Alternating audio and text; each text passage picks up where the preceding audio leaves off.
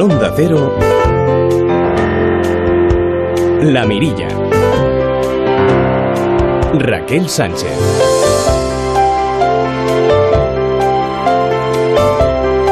¿Qué tal amigos? ¿Cómo están? Muy buenas noches. Gracias, gracias y gracias. Noveno día de aplausos para los sanitarios, para los profesionales que trabajan para superar esta pandemia. Son días de reflexión, días de aburrimiento, por qué no decirlo, días de recogimiento, pero también de encuentro, días de mensajes en redes, mensajes que, que se hacen virales, como puede ser un poema, un poema escrito por una norteamericana que se llama Kitty O'Meara y que dice así. Y la gente se quedó en casa y leyó libros y escuchó y descansó e hizo ejercicio e hizo arte y jugó y aprendió nuevas formas de ser y se detuvo y escuchó más profundamente. Algunos meditaban, algunos rezaban, algunos bailaban, algunos se encontró con su propia sombra y la gente empezó a pensar de forma diferente y la gente se curó. Y en ausencia de personas que viven de manera ignorante, peligrosas, miserables, oportunistas, politiqueros sin sentido y sin corazón, la tierra comenzó a sanar. Y cuando pasó el peligro y la gente se unió de nuevo, lloraron sus pérdidas y tomaron nuevas decisiones y soñaron nuevas visiones y crearon nuevas formas de vida y sanaron la tierra por completo, tal y como ellos habían sido curados.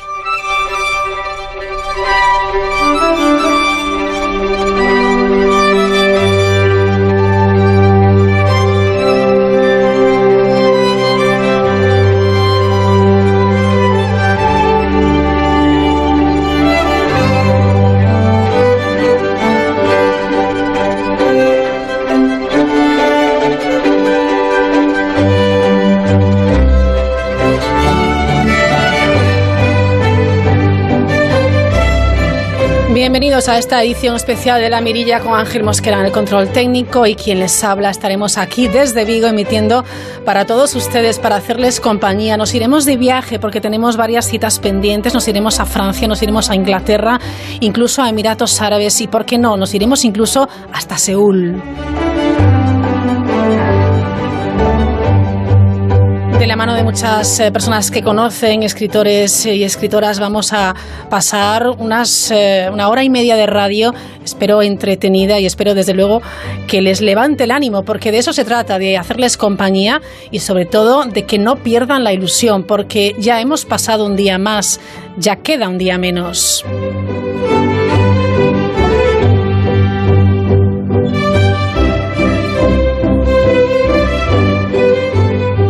Les vamos a dar un número de teléfono por si quieren eh, llamarnos en directo y contarnos, eh, bueno, cómo viven esta reclusión, cómo viven esas ausencias, cómo viven esta pandemia. 986 44 10 44.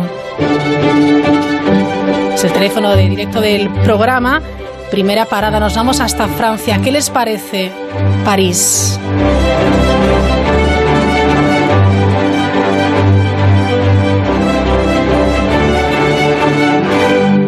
David, ¿qué tal estás? Buenas noches. Hola Raquel, buenas noches. ¿Cómo estás? ¿Cómo te encuentras? Pues muy bien, ahora ya estoy muy bien. ¿Por qué has estado mal? Sí, eh, justo hace una semana eh, estuve con fiebre alta y, o sea, yo creo que tuve el corona, pero no estamos seguros tampoco. O sea, no hicimos prueba ni test, pero por los síntomas creemos que, que fue corona. David Torres, español, gallego, ¿qué haces en París? Pues estoy trabajando aquí desde hace año y medio más o menos y justo nos pilló todo, pues eso, en el trabajo, haciendo el día a día, estando aquí, haciendo la, vida normal, vida diaria. Eh, fue comenzó más o menos eh, el susto cuando tú estabas un poquito más asustado, no, no por tu fiebre, sino por la fiebre, por la enfermedad que tenía tu jefa.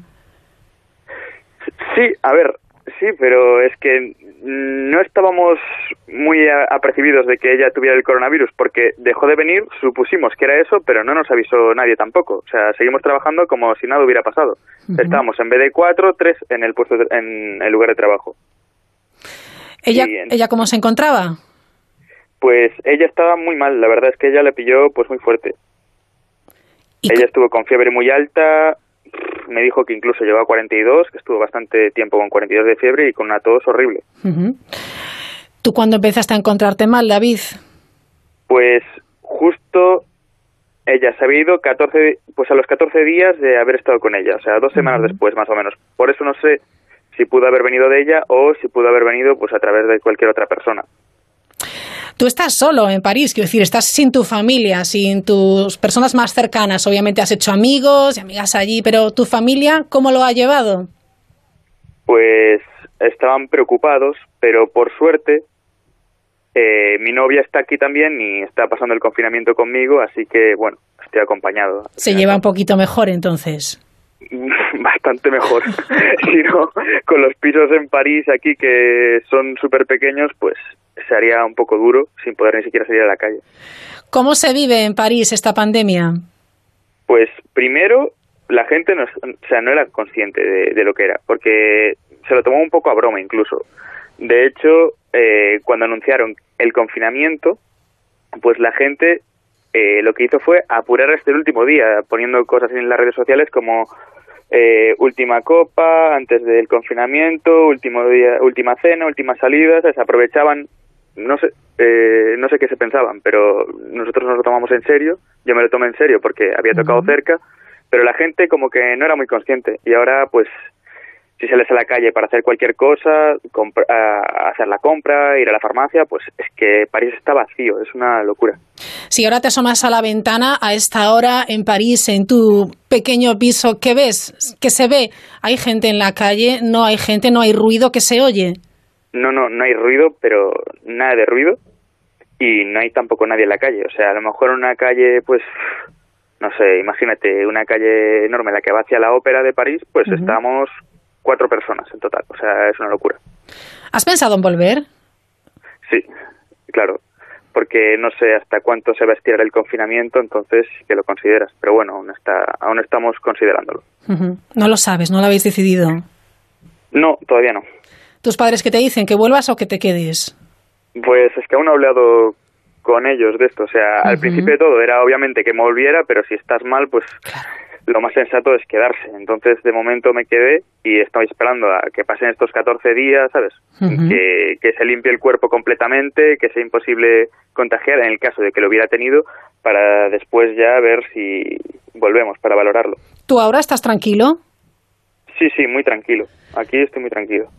Estás en contacto, supongo que con tu familia aquí en España. Eh, ¿Tú estás preocupado por la situación de España? Hombre, sí. Tan preocupado como la, como la, por la situación francesa, pero la familia pues toca más y obviamente estoy preocupado. Espero que en la distancia pues no les pase nada. Es que tampoco puedo estar ahí ahora ya. con ellos. E incluso es mejor que esté aquí. ¿Qué mensajes les quieres dar a, a tu familia? Ya, aprovecha. No, bueno, vale, aprovecho, porque como no hablo mucho con ellos estos días, pues aprovecho. ¿Qué les dirías? Que, se, que estén Nada, tranquilos, que estás bien. Sí, sí, sí, yo estoy muy bien. Estoy yo más preocupado por ellos, creo yo, que ellos por mí. David, cuídate mucho, ¿vale? Vale, muchas gracias, Raquel. Un abrazo. Un abrazo.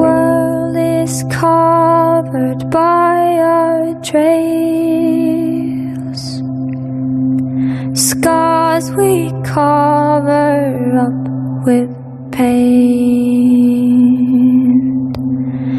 Watch them preach in sour lies.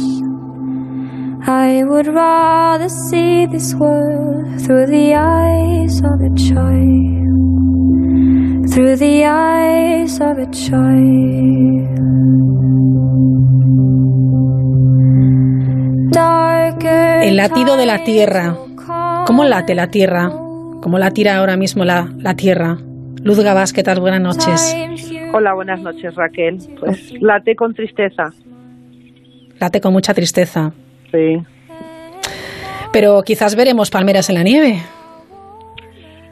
Mm, es un momento difícil este. Sí, yo confío en que hasta lo imposible volverá a ser posible, ¿no? Pero ahora es el momento duro.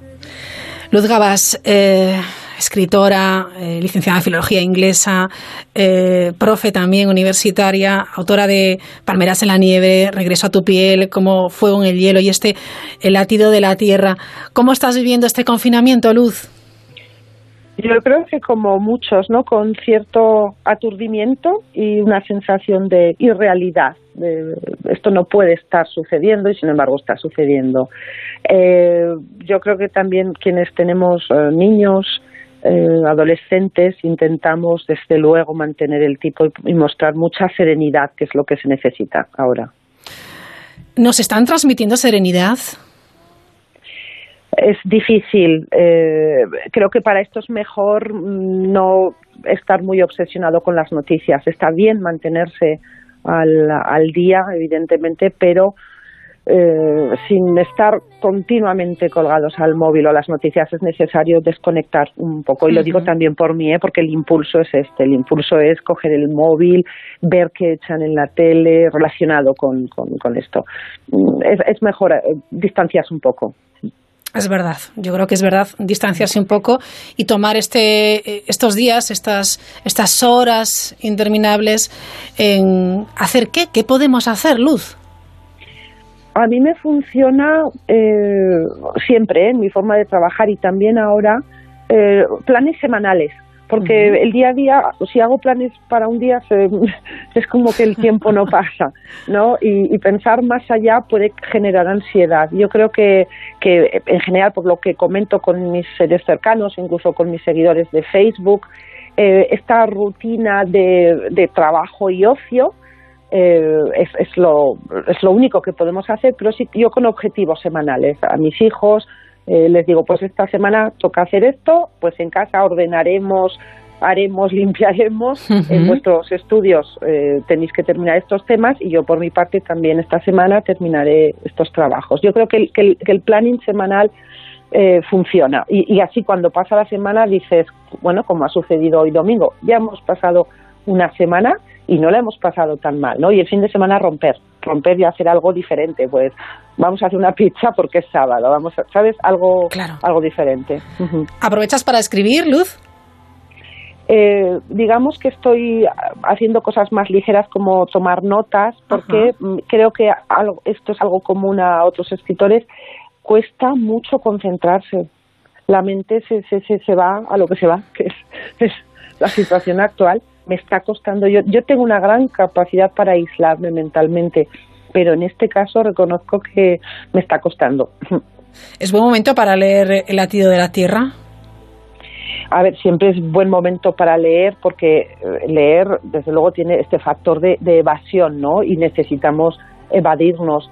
Eh, quizás eh, es buen momento porque es una novela amable, una novela que permite reflexionar y de alguna manera eh, viene a decir que, bueno, siempre hay esperanza, ¿no? Como la novela es un canto contra el desencanto, siempre hay esperanza, ¿no? La tierra, aunque esté triste, como decíamos al principio, eh, siempre late, y yo esto lo veo por la ventana, salen las florecillas, cantan los pajarillos, eh, sigue, sigue su curso a pesar de todo, ¿no? Entonces hay que agarrarse ahora a, a cualquier signo de esperanza. ¿Estás en el Pirineo? Sí, sí, estoy en el Valle de Benasque, en Benasque. Es maravilloso. Es una suerte poder estar ahí ahora, ¿no?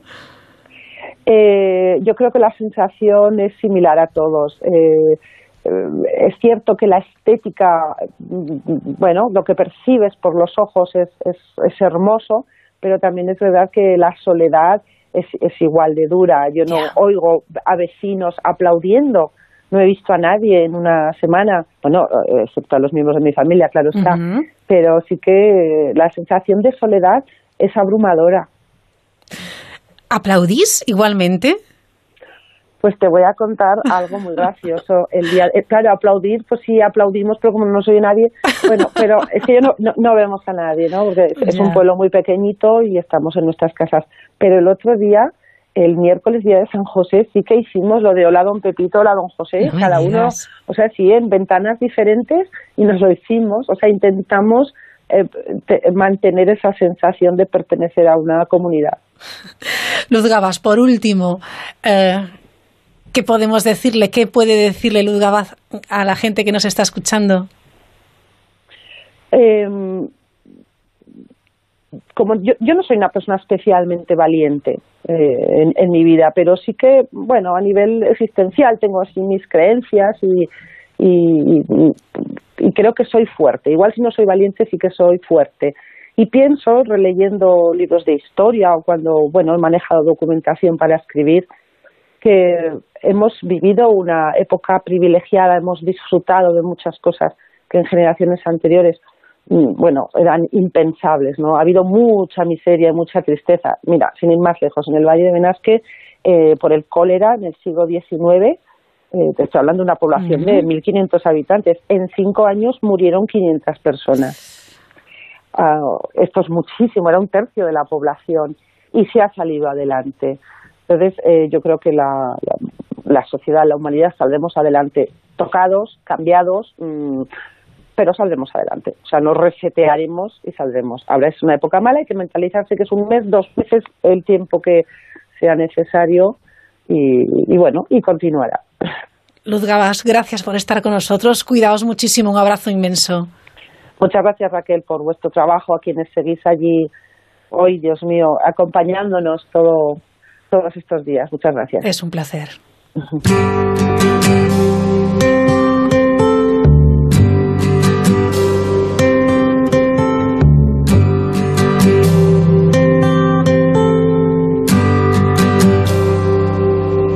It's not time to make a change. Just relax. Take it easy. Bueno, seguimos de viaje. Hemos estado en París. ¿Qué les parece una paradita en Emiratos Árabes? Sí, sí, también allí. Nos vamos hasta Abu Dhabi. Allí está Dolos, profesora de español en un, en un colegio inglés. Nos contaba esto.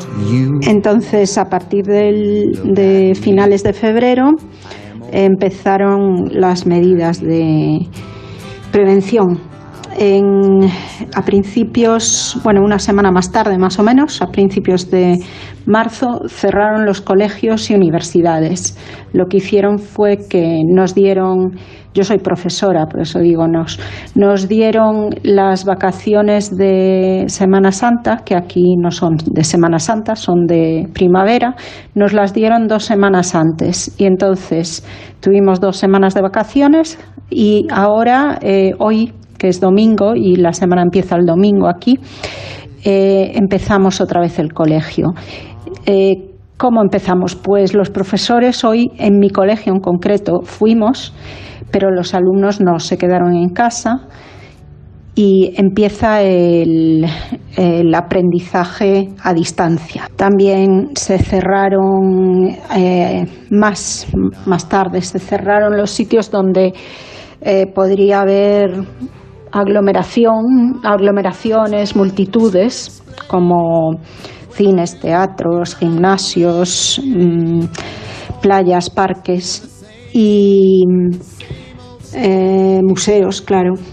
Y se comenzó eh, pues una labor de desinfección de los lugares públicos y también eh, el distanciamiento social Todavía tenemos eh, libertad de movimientos, podemos ir a donde queramos, pero por ejemplo ayer fui a, comer con una amiga y nos pidieron que dejásemos un metro y medio entre las dos al sentarnos. Primero nos sentamos una al lado de otra y nos hicieron dejar una silla en medio.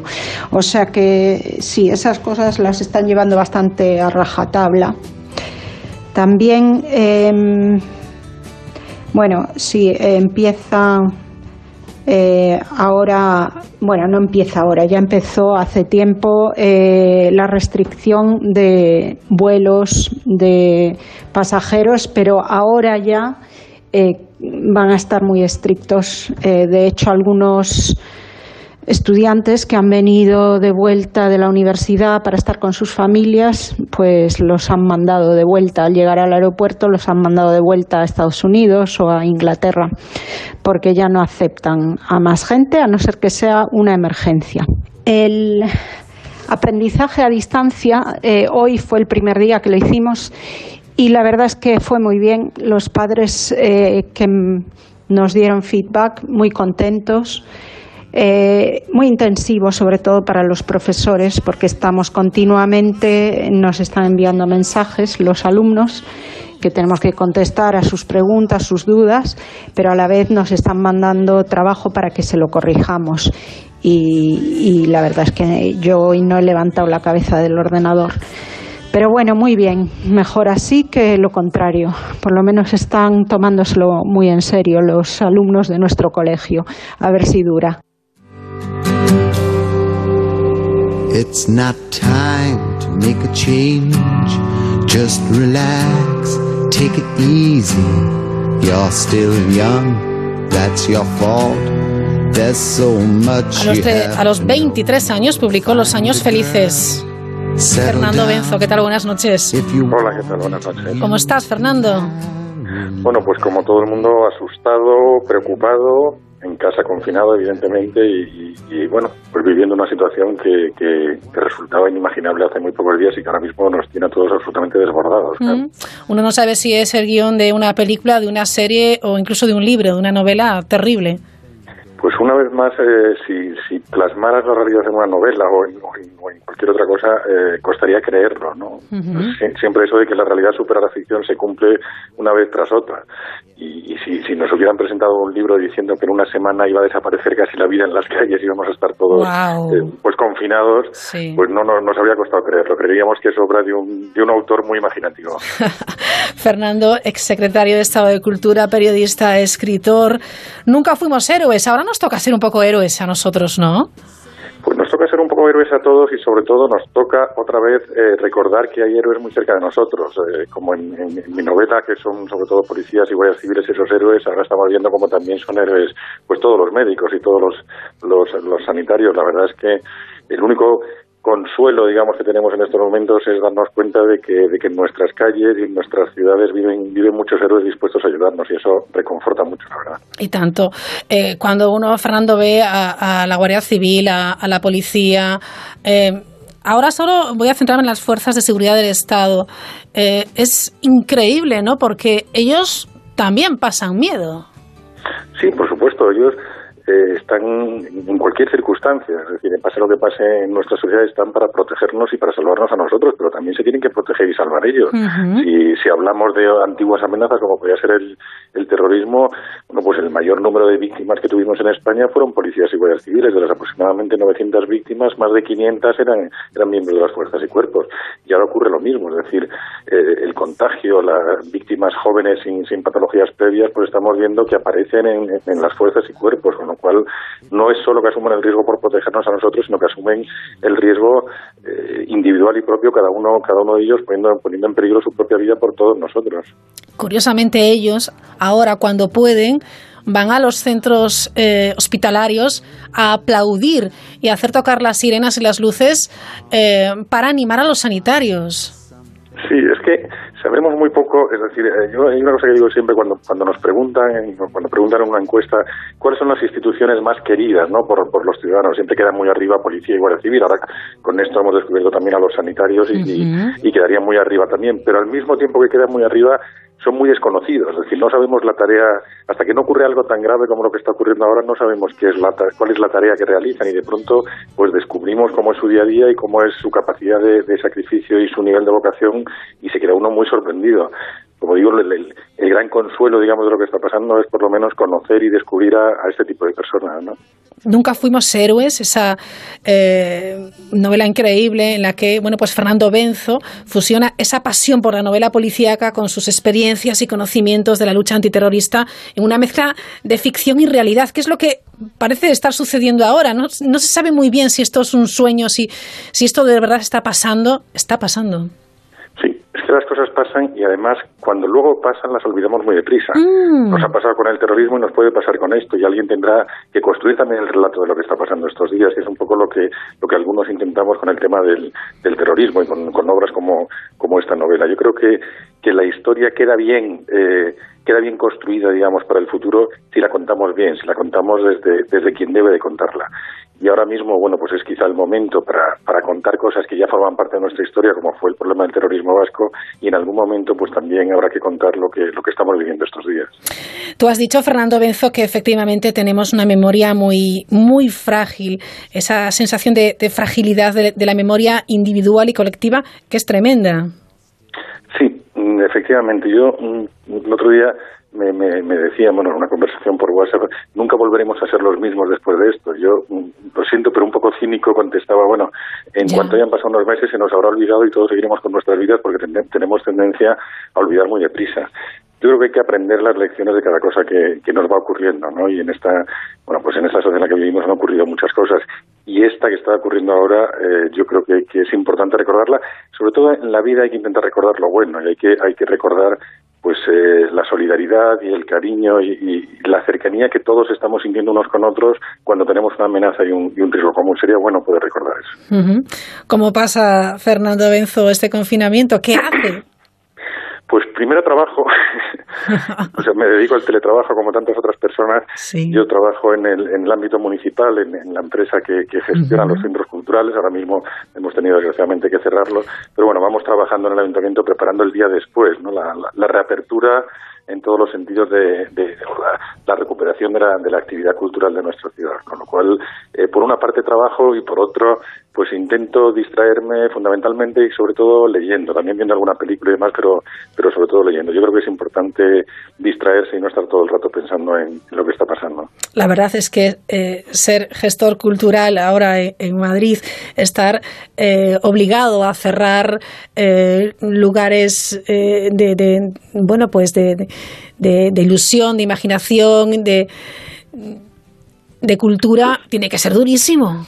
Es muy duro, la verdad es que es eh, cuando, cuando ya nos dimos cuenta que no quedaba más remedio, es una experiencia muy dura porque hay, hay programaciones eh, preparadas con mucho cariño y con muchísima dedicación y con muchísimas ganas de, de mostrar lo que se está haciendo, sobre todo por parte de quienes estamos ahora, que, que- que llevamos muy poco tiempo y que estamos empezando a, a mostrar lo que hemos lo que hemos gestionado y estamos empezando a poder eh, ofrecérselo al público y de pronto se produce esto tan bruscamente. Pero bueno, hay que hay que verlo con, con resignación. Lo importante ahora mismo es, es la salud de las personas y la vida de las personas y la cultura volverá y la cultura la recuperaremos entre todos y, y seguiremos disfrutando de todo ello porque Madrid es una ciudad donde donde sabemos disfrutar, donde la gente viene a disfrutar y donde se seguirá disfrutando. Ahora hay que preocuparse de otras cosas que es, que es la salud de todos de todos nosotros. Es verdad, la salud es lo primero, pero la cultura también nos salva, ¿eh? Igual que la educación.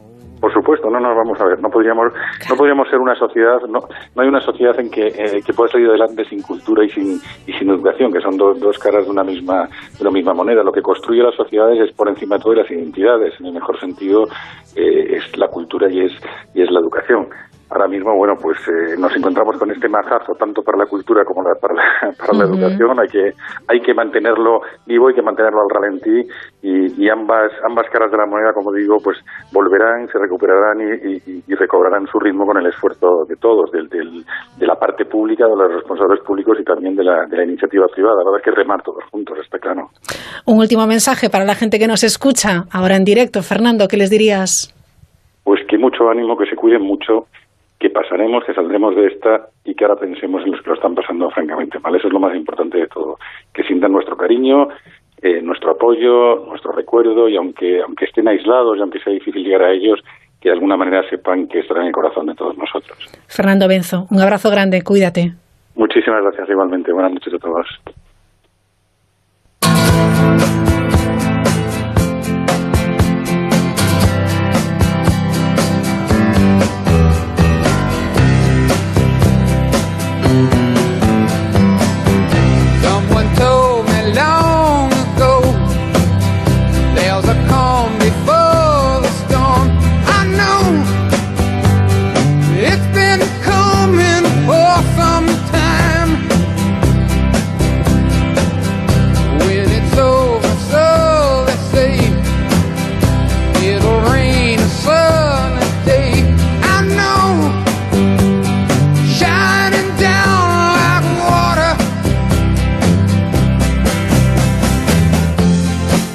Unos segundos llegan las noticias de las 9, las 8 en Canarias. En cinco minutitos volvemos aquí, especial La Mirilla.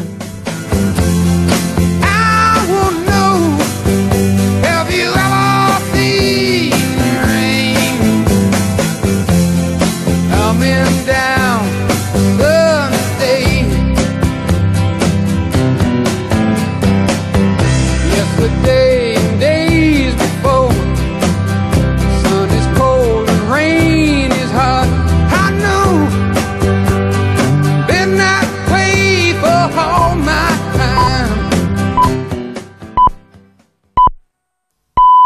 las 9 de la noche, las 8 en Canarias. Noticias en Onda Cero. ¿Qué tal? Buenas noches. El estado de alarma se alargará como mínimo durante 15 días más. Lo anunciaba hoy el presidente del Gobierno en una comparecencia tras reunirse telemáticamente con los presidentes autonómicos y explicaba a Sánchez que se solucionará el problema de la falta de mascarillas y material sanitario. Eh, decirles que en las próximas horas, como anuncié ayer en la comparecencia, se van a distribuir un total de 500.000 mascarillas quirúrgicas. Sé que son insuficientes, pero van a estar eh, eh, puestas a disposición en horas. 800.000 mascarillas quirúrgicas para pacientes. En total, estamos hablando de 1.300.000 mascarillas y, como dije ayer, el Ministerio de Sanidad en los próximos días distribuirá más de 4 millones de mascarillas al conjunto de las comunidades autónomas. Para aprobar esa ampliación del estado de alarma deberá contar con el apoyo mayoritario de la Cámara Baja, pero los líderes de los partidos ya han mostrado su apoyo a la prórroga. También el líder de la oposición, Pablo Casado. Más datos con José Ramón Arias. El Grupo Parlamentario Popular apoyará la ampliación del decreto del estado de alarma que se votará este próximo martes en el Congreso de los Diputados. Lo ha confirmado el presidente del partido, Pablo Casado, recordando que ya anunció su apoyo al Ejecutivo si éste decidía prolongarlo.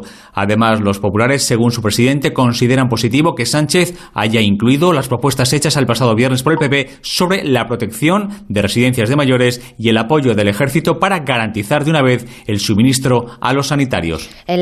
Telemática con los líderes autonómicos, el presidente del Gobierno le ha comunicado a todos ellos la intención de hacer esa prórroga. En el caso del País Vasco, el Lendakari Íñigo Urcuyu ha pedido a Sánchez que concrete cuántos test rápidos para detectar el coronavirus va a recibir el País Vasco. Redacción en Euskadi, Juan Carlos de Julián. En su intervención en la conferencia de presidentes autonómicos, el Endacari Ñigurcuyo ha señalado que las prioridades para las próximas semanas recaen en reforzar las plantillas profesionales y garantizar el suministro de material sanitario. Pregunta a Pedro Sánchez cuándo recibirá el País Vasco los test rápidos y cuántos se les va a facilitar. A efectos de planificación, sería necesario saber cuántos test rápidos vamos a recibir las comunidades autónomas y cuándo hasta el momento en Euskadi estamos gestionando la crisis con recursos propios. Urcuyo ha trasladado al presidente Sánchez su disposición total a colaborar. Añade que dará y pedirá ayuda cuando sea preciso. Les recordaba Sánchez a los presidentes autonómicos que en esta situación excepcional no cabe el egoísmo porque ha alertado la crisis del coronavirus no va ni de territorios, ideologías o partidos. El presidente de la Generalitat, Quintorra, por su parte, ha dicho que no quiere lanzar reproches y apoya la prórroga del estado de alarma. Por nuestra parte, ningún reproche. A su lado, alargando la mano, haciendo que efectivamente este confinamiento total se autoimponga. Porque creemos, porque así nos lo dicen nuestros expertos y nuestros científicos, es absolutamente necesario en estos momentos. Las medidas de restricción de movilidad del estado de alarma también están surtiendo efecto. Nos lo cuenta Estefanía Salvatierra. El número de viajes y desplazamientos sigue en descenso tras decretarse el estado de alarma. Entre ellos, el tráfico de vehículos pesados, clave para el abastecimiento, baja un 22%, insignificante si lo comparamos con el descenso de vehículos privados. María José Rayo, secretaria general de Transportes, ha ofrecido el dato esta mañana por primera vez se mantiene en el entorno de un 70% inferior a lo que viene siendo un día habitual equivalente del año anterior. También se reducen los servicios de larga y media distancia a menos de un 10%, el uso de cercanías cae al 12% y el transporte aéreo baja a un 72%. También en Madrid, Ángel Garrido, consejero de Transportes de la comunidad, explicaba esta noche en Noticias Fin de Semana con Juan Diego Guerrero que la coordinación está resultando exitosa. Yo, por lo que de mi parte, lo que tengo que decir es que al menos en, lo que a mí respecta en transporte, la coordinación con la Secretaría eh, General está siendo buena y creo que eso es lo óptimo para todos, ¿no? que funcione bien esa, esa coordinación entre ambos. Además, les contamos que en Alemania los líderes de los Estados federados y la canciller Angela Merkel han acordado prohibir las reuniones de más de dos personas para tratar de contener la extensión del coronavirus. Además, esta misma tarde hemos conocido que Merkel está en cuarentena tras haber tenido contacto con un médico contagiado por coronavirus. Pues por ahora eso es todo. Volvemos con más noticias dentro de una hora y recuerden que tienen toda la información actualizada en nuestra página web ondacero.es. Soy Juan Ramón Lucas. Quiero pedirte que te quedes en casa. Entre todos podemos parar el contagio. Podemos conseguir que esta situación pase lo antes posible. Por responsabilidad, por ti y por el resto. Implícate. Quédate en casa. Onda Cero te mantendrá informado permanentemente y también entretenido. Te van a ser muchas horas, pero tú quédate en casa. Paremos el contagio. Quédate en casa. Onda Cero. Tu radio.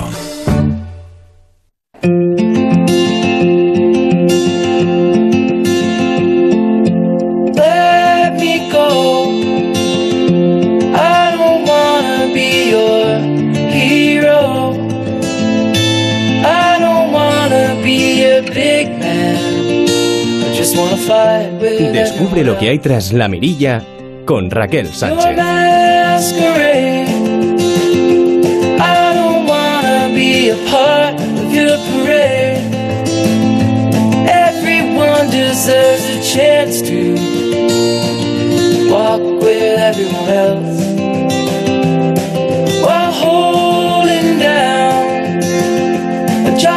keep my minutos sobre las nueve, una hora menos en las Islas Canarias. Estamos en el 986 44 10 44 si quieren llamarnos y también en Twitter, la mirilla cero, ese cero con número.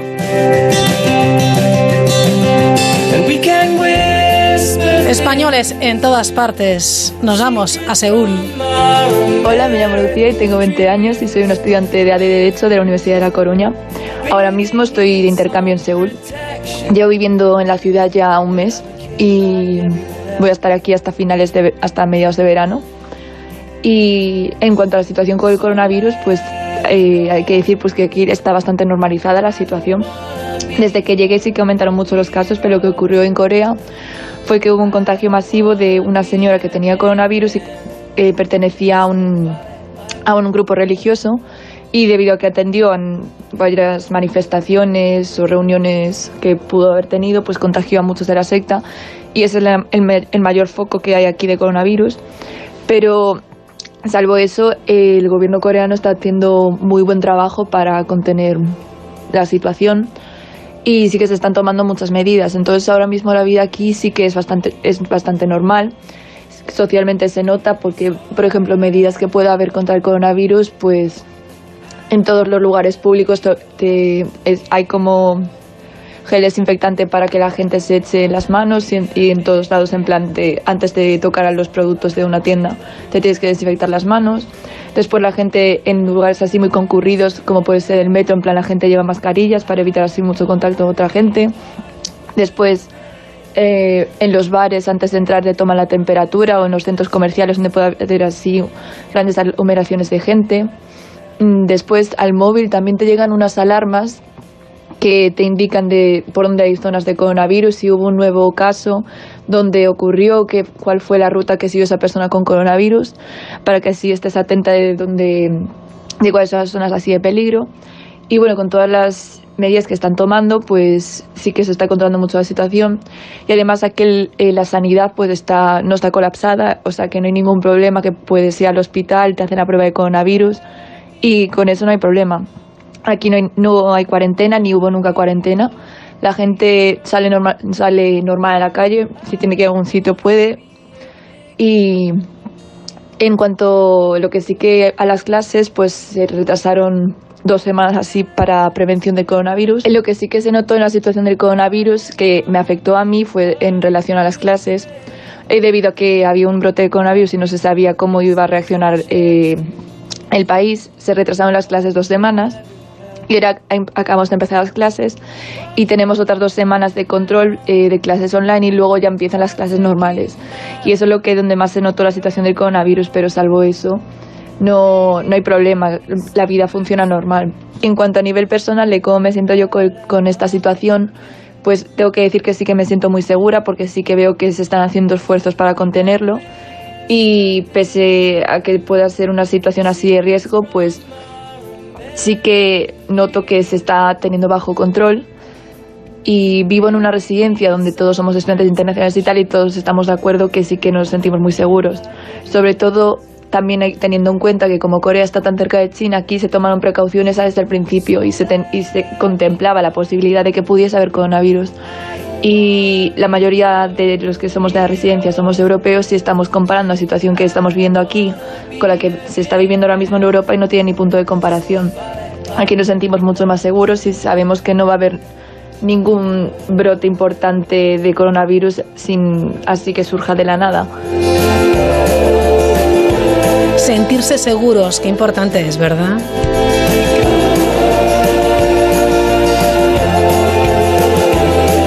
Hay preguntas que necesitan una respuesta. La sospecha de Sofía. Paloma Sánchez de Barnica, ¿qué tal? Muy buenas noches.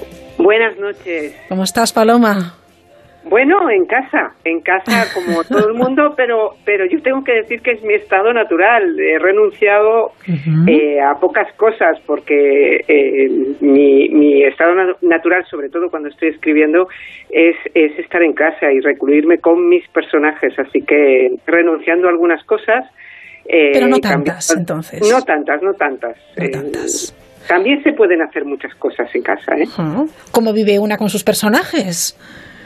Pues muy intensamente, te lo puedo asegurar, pero los personajes son, en este oficio son la escritura, pero los personajes también pueden ser en la lectura. Eh, lógicamente, eh, cuando uno se mete en la lectura, vive con esos personajes la historia que le cuentan. Y ahora que eh, tenemos tiempo, hay, yo lo que veo es que hay mucha gente que, que, que dice que no se concentra, y es que estamos un poco sobrepasados con todas las noticias y yo creo que debemos dejar un poquito, estar informados, pero concentrarnos, intentar recuperar esa concentración para, para, para poder leer todo eso que no podemos, que el tiempo, la falta de tiempo en la vida normal eh, nos, nos, nos roba, ¿no? Y, y hay que aprovechar este tiempo extraordinario que nos está, que estamos viviendo. ¿Una oportunidad, Paloma?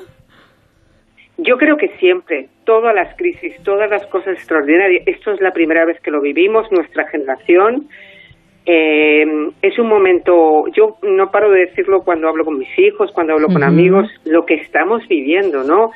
Y bueno, eh, hay gente que se está partiendo la cara mm, ahí fuera, desde los sanitarios a los transportistas, los de los supermercados, vosotros que estáis ahí informando, pero los que estamos en casa tenemos también que, que, aprovechar este tiempo, ¿no? Hacer cosas que normalmente no podemos hacer y, y que están ahí y, que- y, y aprender, porque, porque yo creo que de todo se tiene que aprender. Yo creo que es una oportunidad, tiene que convertirse en una oportunidad y sacar lo mejor de todo esto.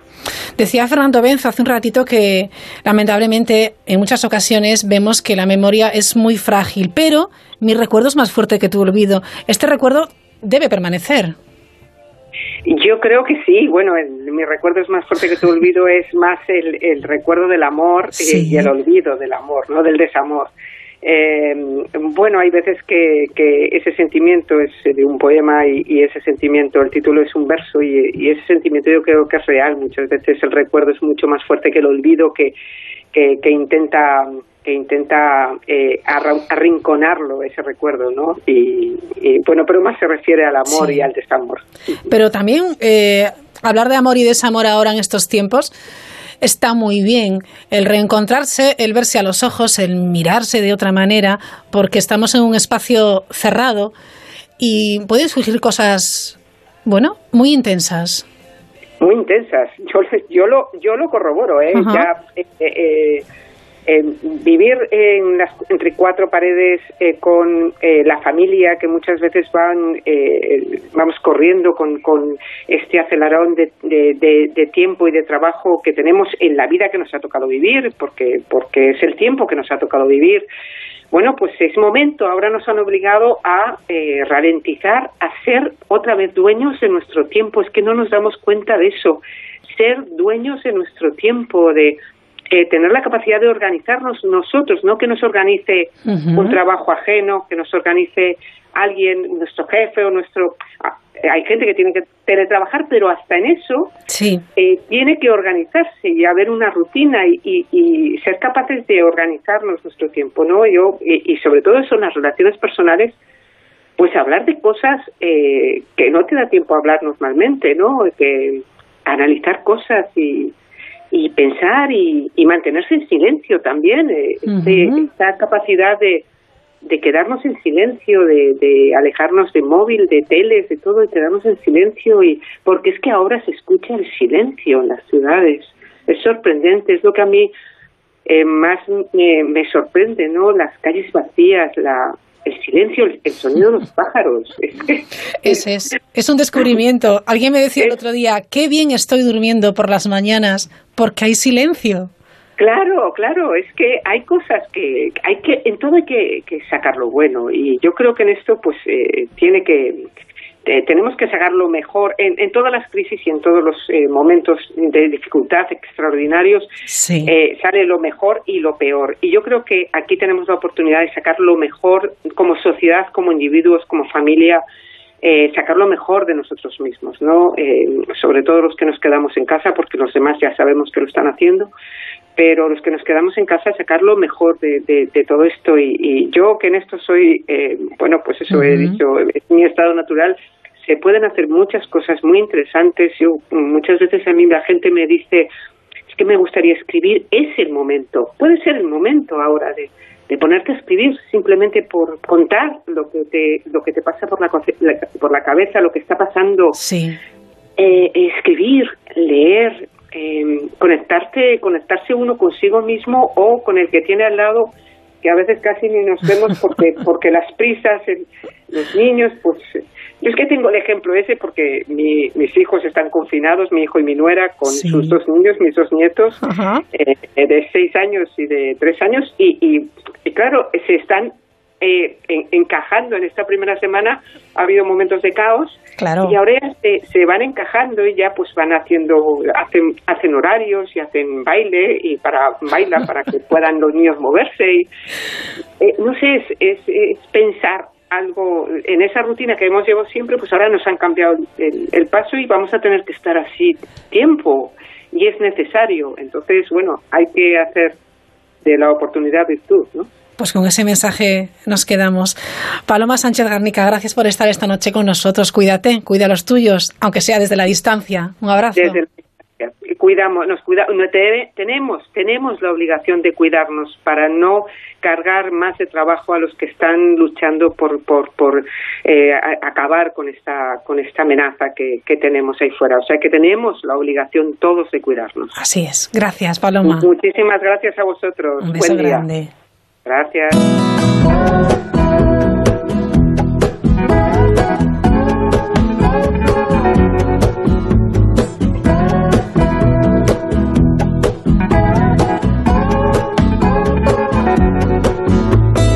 Viva la telefonía en todas sus variantes.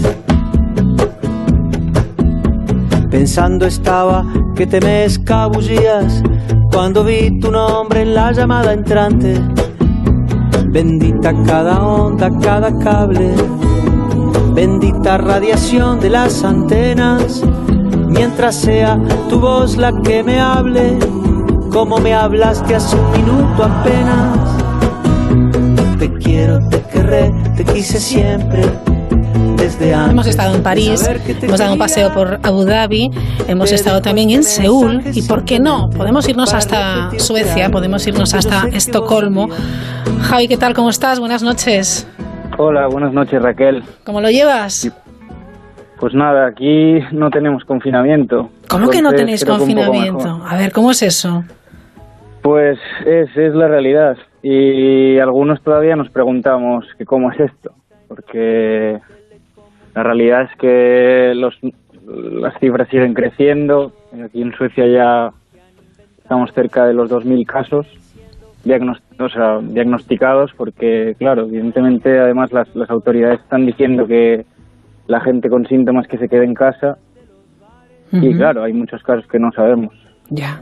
Que no salen esas estadísticas. Pero eh, la suerte que está teniendo aquí en Suecia es que el número de muertos solo llega a los 21, por lo que he visto hoy, o sea que es un poco la diferencia. ¿no? Eh, entonces yo supongo que por eso esa falsa calma que, que, que se ve en el Estado sueco. Javier, Javier Antuña, tú estás trabajando eh, en Estocolmo. Eh, ¿Estás teletrabajando o estás yendo a un lugar sí. de trabajo? Sí, estoy teletrabajando desde hace ya dos semanas y media. De uh -huh. hecho, antes de que empezase incluso en Madrid el teletrabajo.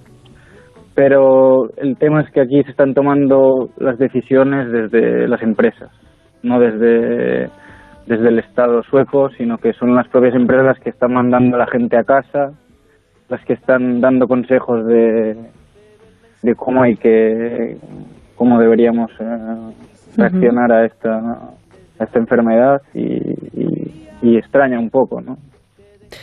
¿Vives solo? No, vivo con otra gente, aunque dos ya no están ahora mismo porque una está en Francia atrapada que no puede venir Vaya. y la otra chica que estaba haciendo un Erasmus, que es alemana, pues se ha tenido que volver porque la universidad les ha obligado a volver. Ya. ¿Tú has pensado en volver a España?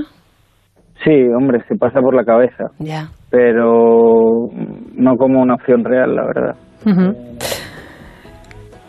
Es mucho riesgo, yo creo, porque al final es poner un poco a la gente, a mi familia o lo que sea, ¿no? Porque al final seguramente tenía que pasar por Madrid Ujú.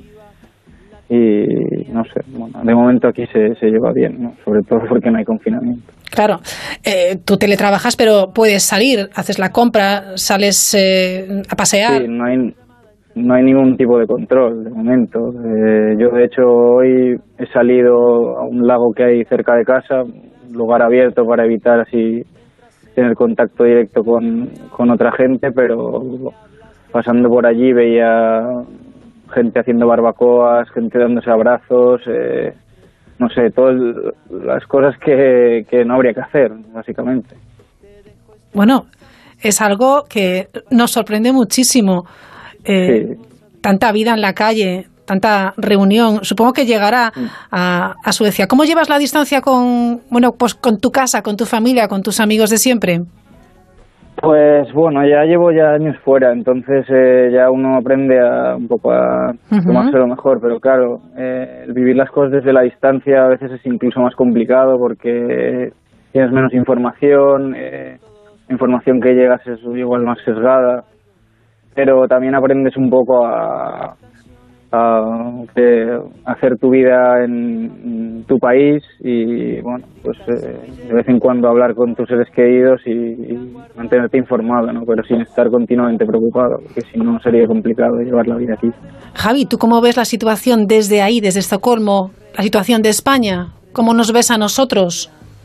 Pues la verdad mal, porque sobre todo en, cuando hablo con la gente las veo muy preocupada y realmente el- los datos y la- todo lo que se oye es muy, muy preocupante. Entonces, eh, cuando aún encima la gente que, que conoces eh, no, no pone una, una sensación de seguridad, sino todo lo contrario, ¿no? de que hay que preocuparse, de que es una amenaza real, pues eh, realmente te preocupas ¿no? por ella. Javier, ¿algún mensaje a los españoles que te están escuchando, a tu familia, a tus amigos? ¿Qué les dirías? Bueno, seré repetitivo diciendo que mucho ánimo, pero también me gustaría decir que, como dice una canción, que, que disfrutaremos los momentos felices en honor a, a los tiempos difíciles. Se da la circunstancia, Javier, que además tu padre es médico. Estamos aplaudiendo cada día eh, a, a- a las 8 de la tarde a los, a los sanitarios, a las fuerzas de, seguridad. ¿Lo vives, ¿Lo vives desde una manera especial sabiendo que está en un hospital? Hombre, por supuesto. Pero bueno, yo ya creo que hay gente que se está un poco dando cuenta ahora, ¿no? De lo importante que son los médicos. Pero yo ya hace años que yo lo sé. Entonces, bueno, evidentemente, pues eh, me reconforta un poco que, que ahora que se valore tanto. Pero ya, como te digo, yo ya eso lo sabía, no, no necesitaba Claro. un poco la prueba de la Claro. gente como para... Javier Antuña, cuídate, ¿vale? Bueno, y vosotros también. Un beso grande. Un beso. Adiós. Hasta luego. Asómate a la mirilla en Onda Cero. Cristina, la veneno. Que soy transexual, soy transexual. Prostituta, también. ¿Tú te sentías igual de mujer cuando eras hombre? Exactamente igual. Veneno, una serie original de A3 Player Premium creada por Javier Calvo y Javier Ambrosí. Estreno el domingo 29 de marzo solo en A3 Player Premium. Buenas tardes, Jordi. Un gusto volverte a ver. Igualmente, Papa Francisco, muchas gracias por atendernos. ¿Está usted también aislado? Lo de Évole, hoy a las 9 y 25 de la noche, en La Sexta. La mirilla. Onda Cero.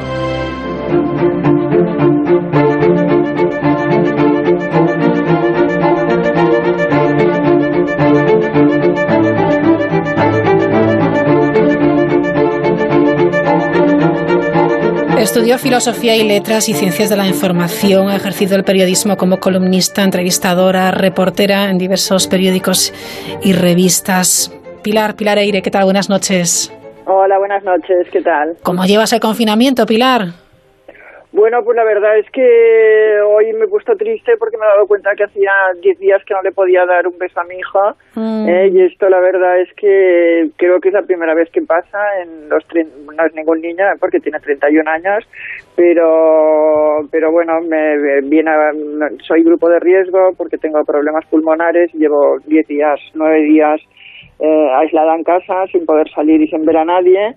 Estoy con mis perros y entonces eh, mi hijo los viene a pasear por la tarde, los, eh, los tengo que dejar en el ascensor, bueno, ya tenemos todo un protocolo, eh, pero por lo demás la verdad es que, es que estoy bastante conectada, estoy un poco obsesionada, esto también es un, eh, creo que es algo que nos pasa a todos los que estamos en estas condiciones, que te obsesionas un poco con, las, con la información, entonces estás todo el día eh, eh, con mucho ruido, con mucho ruido ambiental, ¿no? Porque estás eh, recibiendo información a través de las redes, a través de las webs, la gente te llama, eh, los mensajes, los WhatsApps, los memes, eh, y llega un momento en que estoy llegando a un punto de, la verdad, de saturación que creo que voy a tener que ponerme como deber descansar unas cuantas horas al día Sí. y más que nada también para poder dedicarme a mi trabajo y poder escribir. Ujú. Como persona de riesgo, Pilar Eire, ¿estás asustada? Bueno, pues la verdad es que soy bastante inconsciente porque no estoy muy asustada ¿eh? y, y me parece que tengo, bueno, no sé, eh, me protejo mucho, voy con mascarilla y con guantes eh, casi casi todo el día y luego pues eh, no sé, quizá tendría que estar más asustada, pero soy un poco, bueno, siempre he sido un poco, un poco inconsciente, la verdad. Pero, pero bueno, a mí me afecta, bueno, que decir, yo tengo solamente un pulmón, o sea que Sí. eh, realmente si cogiera una, una, bueno, si cogiera el coronavirus, pues la verdad es que seguramente no lo, quiero decir, el libro que estoy escribiendo ahora sería póstumo, seguramente. Pilar. O sea, que tengo, tengo que cuidarme. Hombre. No, hombre, es así, es, eh, ataca los pulmones, esto ya lo sabéis. Sí. Y entonces eh, mis posibilidades pues de sobrevivir son la mitad de los de, de otra persona, ¿no? Pero pero bueno, eh, el Pero médico bueno. ya me dijo que si guardaba todos estos estas precauciones que no, no, no me pasaría nada. Es un buen momento para, para leer, para recordar, para reflexionar. Estás escribiendo, claro.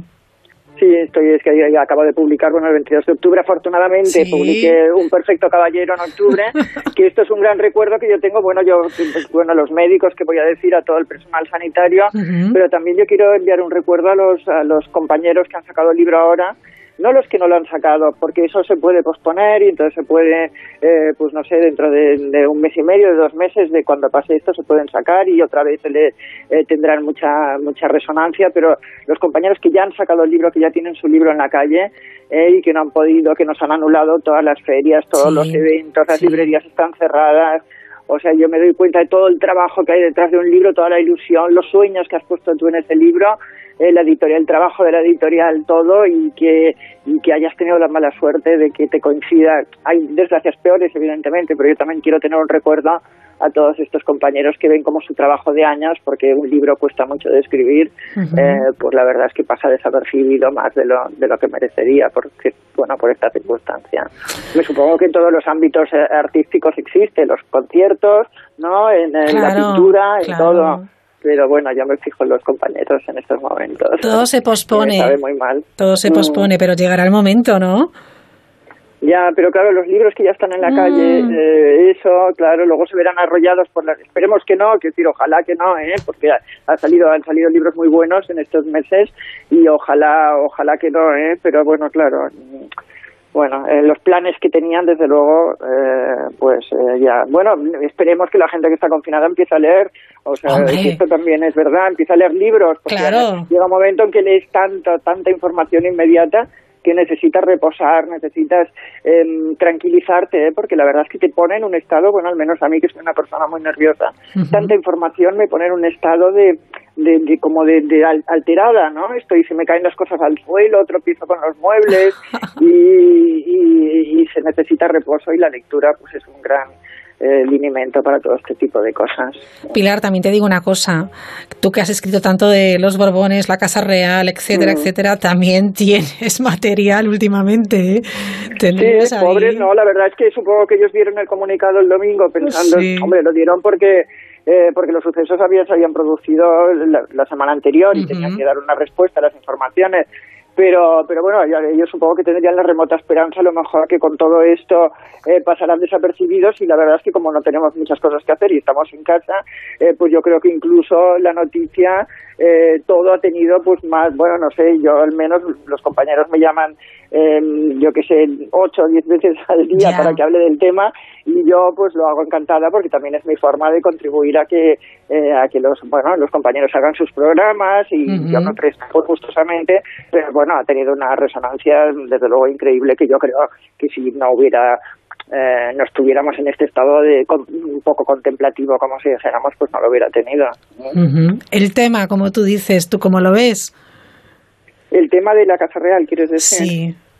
Bueno, pues la verdad es que mm, han hecho, yo creo que don Felipe ha hecho lo que tenía que hacer, supongo que con gran dolor de su corazón, porque ha tenido que repudiar no solamente al rey, sino a su padre, eh, y supongo que, pero era bueno, era un cor- cortafuegos Mm. necesario, Mm. Eh, la corona tiene que dar una imagen de limpieza eh, y de, de pulcritud que, que, que, que, bueno que con estas informaciones nuevas que teníamos pues la verdad es que no, no era así ha tenido que tomar esta decisión que ha sido dura y luego pues ha sido un poco el 23F de don Felipe no todo esto que está pasando nosotros siempre decíamos es que a don Felipe le falta su 23F, ¿eh? porque Juan Carlos pues un poco se consagró como rey, ¿no? Eh, empezamos a quererlo pues cuando por su actitud durante el 23F y siempre decíamos es que claro a Felipe le falta su 23F, pues yo creo que esto Vaya. es un poco su 23F y, y está saliendo bien.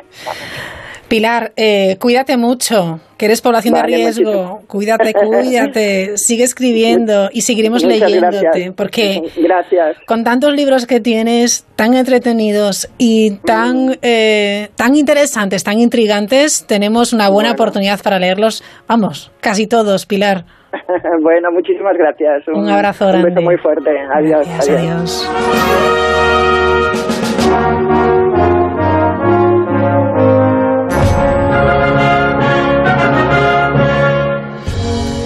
32 minutos sobre las 9. ¿Cómo pasa el tiempo? Una hora menos en las Islas Canarias. Seguimos buscando opiniones, seguimos escuchando, seguimos poniéndoles en bandeja el alma de, de la radio. Espido Freire, ¿qué tal? ¿Cómo estás? ¿Qué tal? ¿Cómo estáis? Buenas noches. Bueno, ¿cómo llevas el confinamiento, Espido? Bueno, me imagino que como casi todo el mundo, eh, hay momentos en los que da la impresión de que esto sea irreal, hay otros momentos tenemos una lucidez extrema y, yo creo que posiblemente el hecho de estar acostumbrada a pasar muchas horas en casa y a escribir y a investigar por mi cuenta lo haga más fácil que para otra gente. Intento no olvidar nunca eso, que hay otra gente fuera que está, que está pasándolo con ansiedad, con angustia, con, con la misma incertidumbre que todos, pero en circunstancias más vulnerables. Ya. Estamos en unas horas, unos días, unas semanas melancólicas. Sí.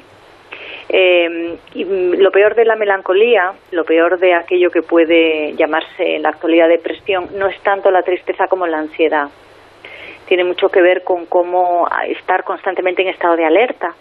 Se- Seguro que tenéis psicólogos que lo explicarán mucho mejor que yo. Yo lo hablo desde la perspectiva de alguien que cuenta historias, pero, mm, pero bueno, en cierto caso el irnos mm, preparando, el irnos consolando con la ficción y con las historias y quien la tenga, la, compañía cercana, eh, servirá para, para precisamente mitigar esa ansiedad y por lo tanto que, la melancolía también se reduzca.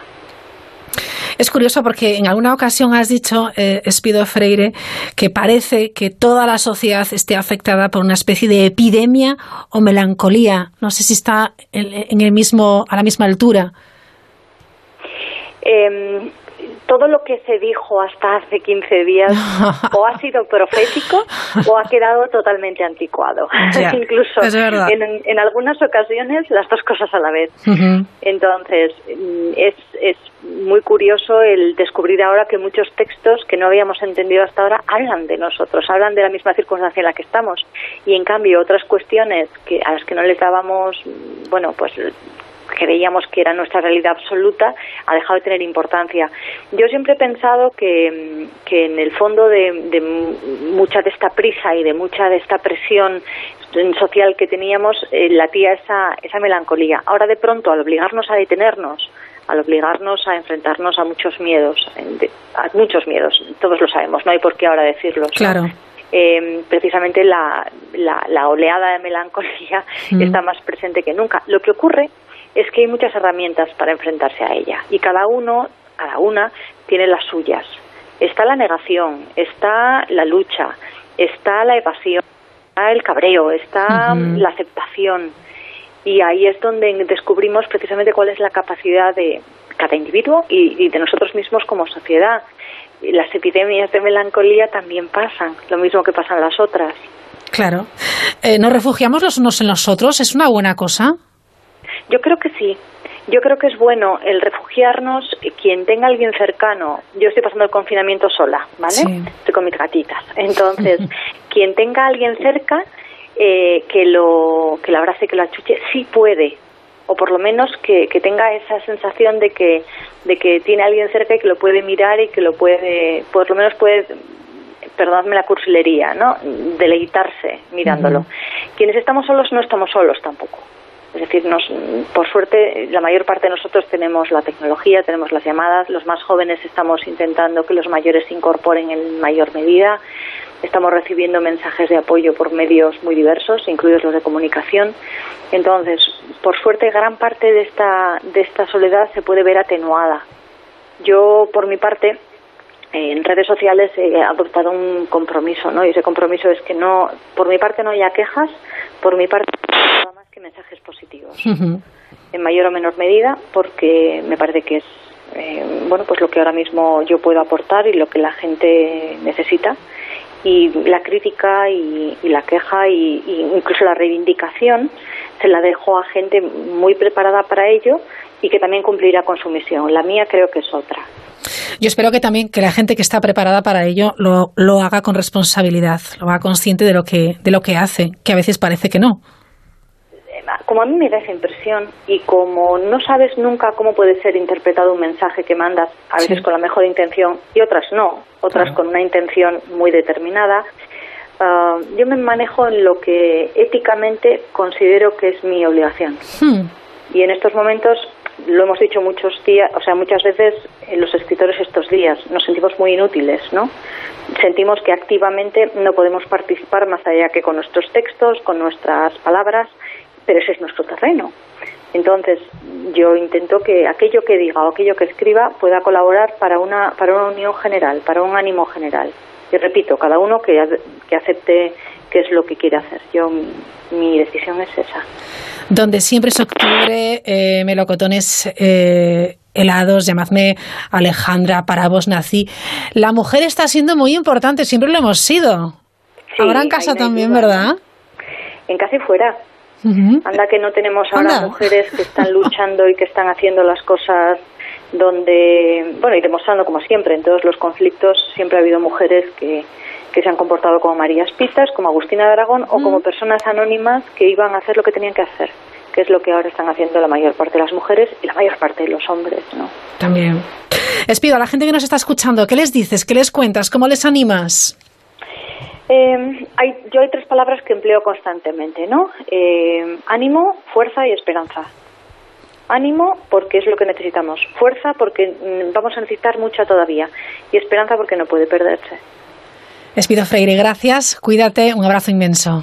Igualmente, un abrazo enorme.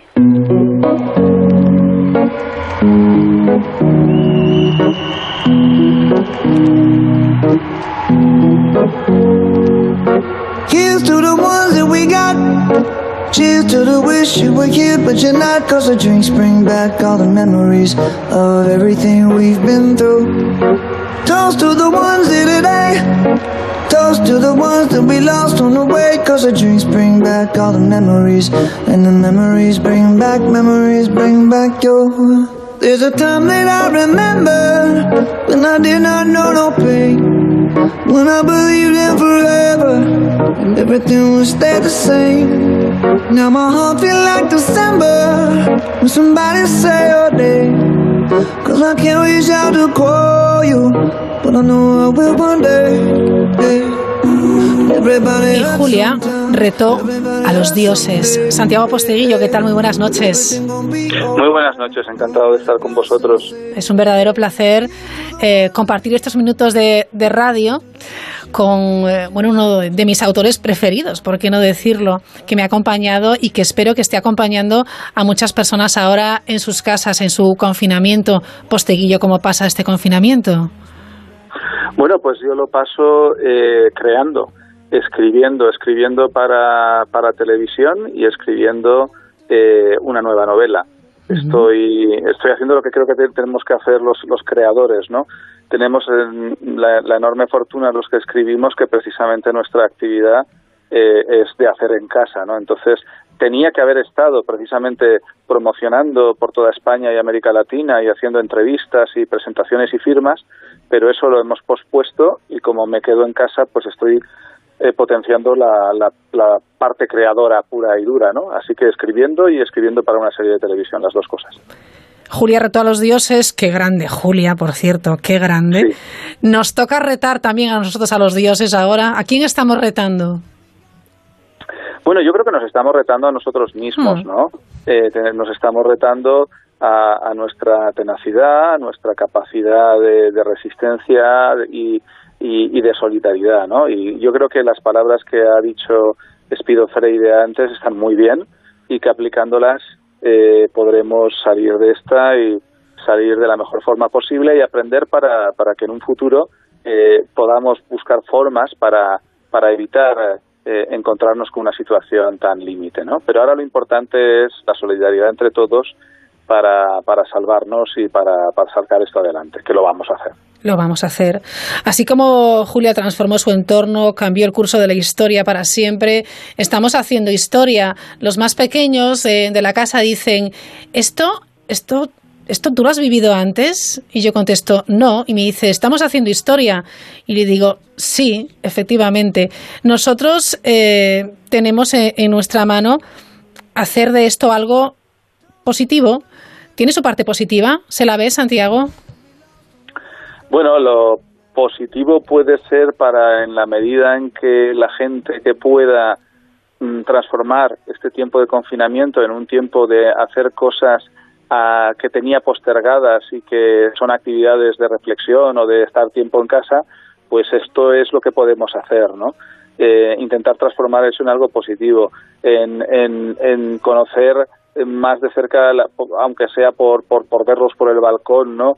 Eh, eh, en estos momentos de solidaridad, de solidaridad que se dan ¿no? espontáneamente, eh, pues que tenemos un vecindario, un grupo de gente en nuestro entorno que sí que es solidaria en tiempos de conflicto. ¿no? Yo creo que esto nos puede cargar moral y emocionalmente y para, para luego los retos que tendremos después, porque luego, luego habrá que, que reconstruir esto, es eh, la economía, y, y yo creo que si partimos de una base solidaria, pues eh, habremos dado un paso para atrás para ir hacia adelante. El reto no es menor, ¿eh? No, no, este es un reto muy grande y en efecto estamos haciendo, haciendo historia. Es un tiempo eh, muy complicado eh, que lo que vamos a, a intentar entre todos es que también se reduzca ¿no? en, en, en el tiempo siendo, digamos, o siguiendo las, eh, las, las di- directrices de las autoridades, sobre todo de las autoridades sanitarias. Santiago Posteguillo tiene balcón en su casa. Yo estoy en una eh, en, en mi casa, en el campo, en la montaña, que es donde escribo siempre y donde donde vivo. Entonces lo que tengo es, es, es, eh, estoy en un sitio muy muy afortunado. es eh, estoy rodeado de, de, de pinos y, y lo que tengo es mi biblioteca aquí para escribir y la chimenea encendida. Así que yo estoy, estoy ya te digo, lo, lo que siento es que debo de, de, de aprovechar este tiempo mm, volcándolo en algo que pueda valer para los demás.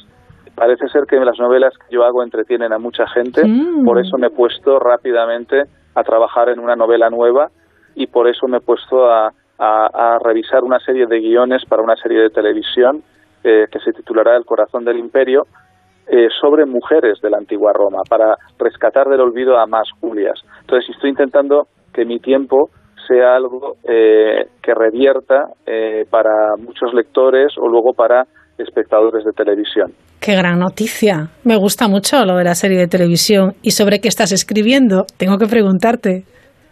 Eh, sí, es lo que tienes que hacer como periodista, preguntarme. Que no me vas a Yo, contestar. claro, yo te voy a decir que estoy escribiendo otra novela sobre la antigua Roma, cambiando ya de personaje porque la historia de Julia la cuento en dos novelas porque Sí. hago un paralelismo con Robert Graves. Robert Graves contó la historia de Claudio en Yo Claudio y Claudio el Dios y yo he contado la historia de Julia en Yo Julia y ahora ese y Julia retó a los dioses. Así que ahora estoy trabajando en otro personaje. ¿Qué tiene Roma que tanto te atrae? Bueno, pues que eh, Roma nos explica todo lo que nos pasa hoy día. Hablamos un idioma que viene del latín, nuestro derecho es una evolución del derecho romano, y en Julia Reto a los Dioses puedes encontrar eh, eutanasia, eh, cáncer, puedes encontrar xenofobia, eh, una mujer en un mundo de hombres y hasta un médico que lucha contra un virus que se expande por el imperio, el virus de eh, la viruela, muchísimo más mortal aún. No, no quito importancia a lo que está pasando ahora, pero aún más mortífero y explico ahí cómo eh, por primera y única vez el emperador Severo y su esposa Julia deciden que han de supeditar el poder político a el mando sanitario. Y esa es una gran lección que nos da eh, Galeno, Severo y Julia desde el siglo eh, III hacia ahora, hacia el siglo XXI. Finalizamos, Santiago, que tenemos que seguir. ¿Qué le dirías a las personas que te están escuchando ahora a través de, de la mirilla de Onda Cero? Bueno, pues que de verdad intenten, en la medida de las posibilidades de cada uno, revertir este tiempo, eh, pues eso, de reclusión, digamos, obligada, eh, en aspectos lo más positivos posible, ¿no? Sin duda alguna, la lectura, eh, engancharse a la lectura o reengancharse a ella puede ser eh, una, una muy buena idea. Nelson Mandela, que se tuvo que pasar 10.000 días recluido, decía que lo que a él le salvó fue fueron los libros, porque sus carceleros le dejaron leer y leyendo las paredes que le rodeaban desaparecían y solo le veía las ventanas que le abrían los libros. Yo creo que eso es algo que podríamos intentar aprovechar todos. Santiago, cuídate. Un abrazo. Lo mismo, un abrazo a todos.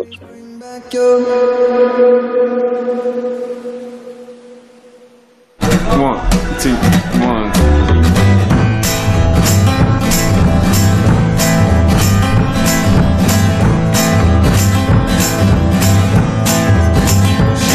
She's the dying heart of this ragged old town. She done dug her own grave in the rocky soil ground. But now she knows she ain't gonna lay down. Seguimos. ¿A dónde nos vamos? Nos vamos a Inglaterra. Nos vamos a Londres. La española con la que hemos hablado se llama Ana, Ana Sánchez. Tiene dos hijos. Hola Raquel, pues te cuento que aquí en Londres estamos un poco, yo creo, como estabais en España hace un par de semanas. Han empezado a cerrar eh, algunos establecimientos, eh, pubs, cafés, restaurantes, pero a la gente le está costando un poquito entender la urgencia de- del tema y muchos todavía se piensan que, que bueno que, eh, que no pasa nada por salir a la calle y por seguir haciendo vida más o menos normal. Eh, ayer un amigo me comentaba que salió por la mañana a dar un- una vuelta en el coche y por aquí por donde vivimos nosotros y que estaban todas las peluquerías llenas, los cafés llenos y gente por la calle, los parques llenos de gente, los niños jugando en los parques, un poco como, como si nada, pero bueno, eh, mucha gente también está empezando a reaccionar, a darse cuenta de que esto va en serio, el gobierno ha empezado a anunciar medidas que se agradecen, pero bueno, seguimos esperando a ver qué, qué, qué- qué más nos dicen. Em, yo creo que estamos eso, pues prácticamente como estabais en España al principio. Que todavía no sabías muy bien. Lo que pasa que, claro, el problema es que viendo ellos aquí lo que pasó en España, en Italia, en China, pues podían decir, vale, pues vamos a empezar con más caña desde el principio. De hecho es curioso porque estoy en un grupo de, de padres de WhatsApp y sí, la gente está preocupada, pero bueno, un poquito así, bueno, sí, tal. Y es curioso porque hay una chica que es china, otra chica que es italiana y yo española y somos las tres que estamos diciendo que no, que es en serio, que os quedéis en casa, que no os salgáis, que no, que no, que hay que atajar esto cuanto antes. Una amiga, una conocida que tengo, que es, que tenemos, que es médica, me decía el otro día que de momento los hospitales tienen nada, un puñado de, de casos, de, de, casos y que de todas formas que ellos que se encuentren, que piensan que están preparados y que saben lo, lo que se les viene encima a ver cómo, cómo reaccionan. Em, los niños, bien, nosotros llevamos en casa desde el miércoles, porque a mí el lunes, a mí em, me llamaron el martes por la noche para decirme que una persona con la que había estado en contacto el lunes amaneció el martes encontrándose mal, que parecía un resfriado gordo, pero que, pero que no sabía. Entonces yo, por si acaso, ya llevamos desde el miércoles en casa. Los niños, pues todavía Como de momento ha sido cuatro días, pues es como un fin de semana largo, unas vacaciones. Pero bueno, los colegios ya les han dado trabajo. Eh, mi hija mañana, Marta, tiene una clase de música por Skype con el profesor. Yo tengo mañana una clase de pilates con, eh, por mm, Zoom también. Eh, a ver, a ver, nos queda mucho camino y, y a ver, em, en España, pues yo sigo, hablo con mi madre una o dos veces al día, más que nada para, no porque tengamos novedades que contarnos, sino pues para, para, para que esté sola lo menos posible eh, y estar un poquito pendiente de ella, porque es eso, físicamente bien, pero anímicamente mm, va a haber días duros. Asómate a la mirilla en Onda Cero. Cristina, la veneno. Que soy transexual, soy transexual. Prostituta, también. ¿Tú te sentías igual de mujer cuando eras hombre? Exactamente igual. Veneno, una serie original de A3 Player Premium creada por Javier Calvo y Javier Ambrosí. Estreno el domingo 29 de marzo solo en A3 Player Premium. Vivimos momentos duros. Y no has dejado de sonreír a quien tienes a tu lado, ni de animar a tus familiares y amigos, o a tus compañeros de trabajo. No dejas de aplaudir a los que se juegan la vida por nosotros, ni de luchar ni un solo segundo por los demás. Nosotros tampoco, porque las personas con discapacidad de nuestro país nos necesitan más que nunca. Si algo tenemos todos en común, es una ilusión que puede con todo. Grupo Social 11. La ilusión puede con todo. Días tristes, nos cuesta estar muy solos. Asómate a la mirilla en Onda Cero. de vencer la estupidez. Meses grises, es tiempo de esconder. Hola Curro, ¿cómo estás? Buenas noches. Hola, buenas noches. ¿Cómo lo llevas? Eh, bueno, lo llevo de la mejor manera que puedo. Curro Cañete es escritor, coach de éxito, experto en éxito y felicidad. Eh, el poder de confiar en ti, el ser feliz aquí y ahora, ¿se puede, Curro? Sí se puede. Tú piensas que, que realmente la última de las libertades humanas es nuestra actitud ante lo que nos pasa. Entonces, con circunstancias difíciles es mucho más complicado mantener la calma y la tranquilidad, pero, pero no es imposible. De hecho, ante un mismo hecho hay personas que, que se ven presas del miedo, del pánico, de, de, de la inmovilidad y hay otras personas que logran mantener un poco más su calma. Entonces es muy importante cómo enfoquemos las cosas, qué cosas nos decimos a nosotros mismos, cómo sepamos calmarnos para poder llevar todo de la mejor manera posible hasta que se solucione. ¿Sabemos lo que es la felicidad o algunos lo están o lo estamos aprendiendo ahora o ha cambiado el concepto de felicidad? No, el concepto de felicidad no puede cambiar porque el concepto de felicidad es, universal y es atemporal. El concepto de felicidad para mí es una serenidad sostenida, una paz interior que te permite desarrollarte como ser humano eh, con armonía, con amor propio, con, con, con ganas, con ilusión, con entusiasmo. Eso para mí es la felicidad. Hemos escuchado al presidente del gobierno, a Pedro Sánchez, hablando de, bueno, no solamente los sacrificios eh, de, de- de la población, del confinamiento, del eh, quedarse en casa, etcétera, sino de eh, lo que nos va a costar o lo que le puede costar quizás a unas personas más que a otras, después en el recomponerse, el tener la, la cabeza, mm, bueno, pues eh, despejada, la cabeza mm, pensando en algo positivo, ¿nos va a costar salir de esta? Sí, sí, sí que nos va a costar, pero, pero te puedo asegurar que estas experiencias también te hacen ganar en sabiduría. Para mí la sabiduría es ganar en conciencia. Y yo creo que de aquí vamos a salir todos con, con la conciencia mm, ampliada. Esto quiere decir que va a haber más amor. Estoy completamente convencido que nos vamos a querer más, que vamos a valorarnos más los seres humanos, que al mismo tiempo nos va a importar menos el que dirán, vamos a ser más capaces de ir a por, a por lo que realmente nos importa, vamos a poder eh, caminar con más fuerza. Una vez que recuperemos nuestra libertad, que recuperemos nuestra fuerza, que recuperemos nuestra salud, que ya esté todo en orden, ahí en ese momento yo pienso que vamos a tener más fuerza interior para ir a por nuestros sueños, para apostar por nuestra felicidad y también para amarnos los unos a los otros. Curro, Curro Cañete, ¿y qué hacemos en estos tiempos, en estas, en estos días, en estas horas interminables de confinamiento?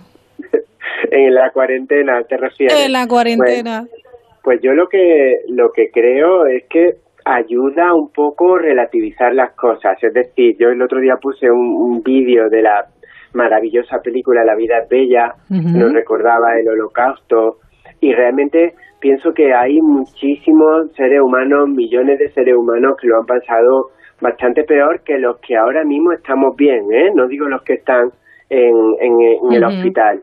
Me refiero a los que estamos en nuestra casa y que estamos sanos, eh, necesitamos mantener la calma y necesitamos relativizar las cosas porque realmente, aunque no es agradable que no puedas salir de casa a dar un paseo, eh, tres semanas van a pasar muy rápido y yo creo que podemos aprovechar este tiempo para muchas cosas, cada uno lo que quiera. Eh, somos libres de dentro de nuestra casa emplear el tiempo como buenamente queramos. Curro, cuídate.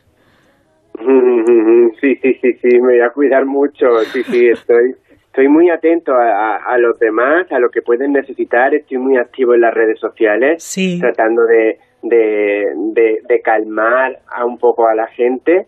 Y al mismo tiempo estoy muy preocupado también por mí, por, por mantenerme bien, por mantenerme a salvo y por y por pasar este este este trozo lo, lo, lo mejor posible.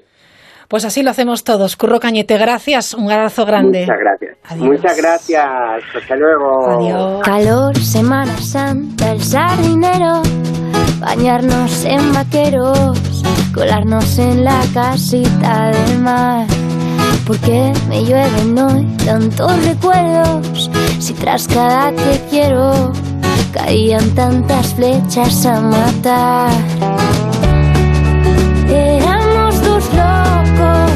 Tocar el fondo no hallaron tesoro bajo el mar. Alzamos banderas en noches en vela, sin maquillar y ahora baja el telón que anuncia nuestro final.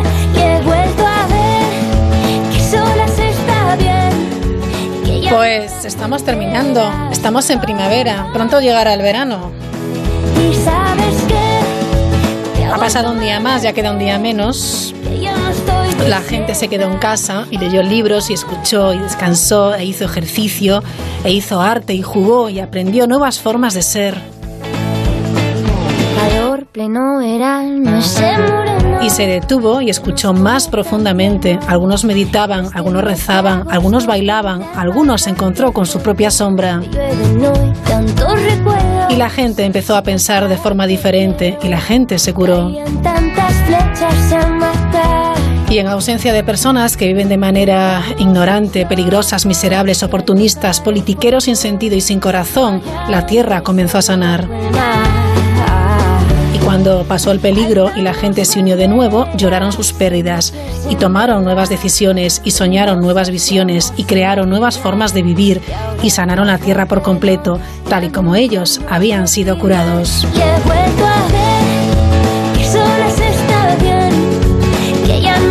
Gracias, gracias y gracias. Las 10, las 9 en Canarias. Ángel Mosquera en el control técnico. Disfruten de esta noche también juntos en el confinamiento y a seguir.